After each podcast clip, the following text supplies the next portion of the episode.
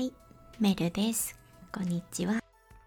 今日は慌てんぼうのサンタクロースについて話したいと思います。じゃあ1回目いきましょう。子供の時サンタクロースを信じていましたか？プレゼントはたくさんもらいましたか？息子が小さい時の話です。12月23日に夫に息子にあげるプレゼントを買ってきてもらいました。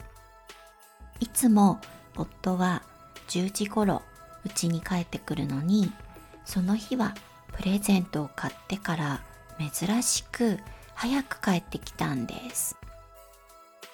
まだ息子が起きている時間に帰ってきてしまったんです。プレゼントを持って家に入るとプレゼントだって分かってしまいます。だから外のドアのところに置いておきました。でも誰かに取られてしまうと良くないので息子にドアの外で音がしたから何か見てきてとお願いしたんです。息子はドアを開けてみてみたらプレゼントが置いてあるのを見つけました。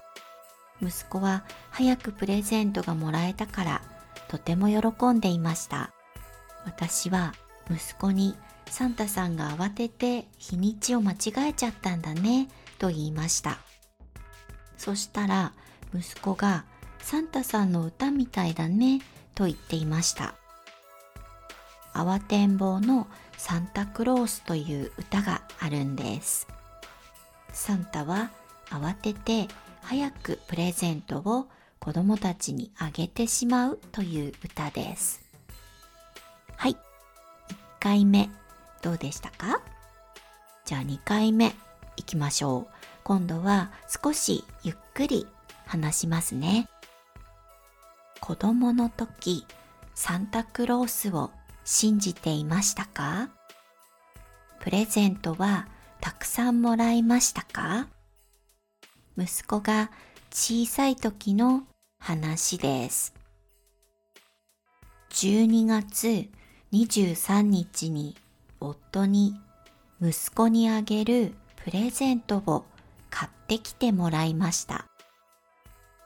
いつも夫は10時頃家に帰ってくるのに、その日はプレゼントを買ってから珍しく早く帰ってきたんです。まだ息子が起きている時間に帰ってきてしまったんです。プレゼントを持って家に入るとプレゼントだって分かってしまいます。だから外のドアのところに置いておきました。でも誰かに取られてしまうと良くないので息子にドアの外で音がしたから何か見てきてとお願いしたんです。息子はドアを開けて見てみたらプレゼントが置いてあるのを見つけました。息子は早くプレゼントがもらえたから喜んでいました。私は息子にサンタさんが慌てて日にちを間違えちゃったんだねと言いました。そしたら息子がサンタさんの歌みたいだねと言っていました。慌てんぼうのサンタクロースという歌があるんです。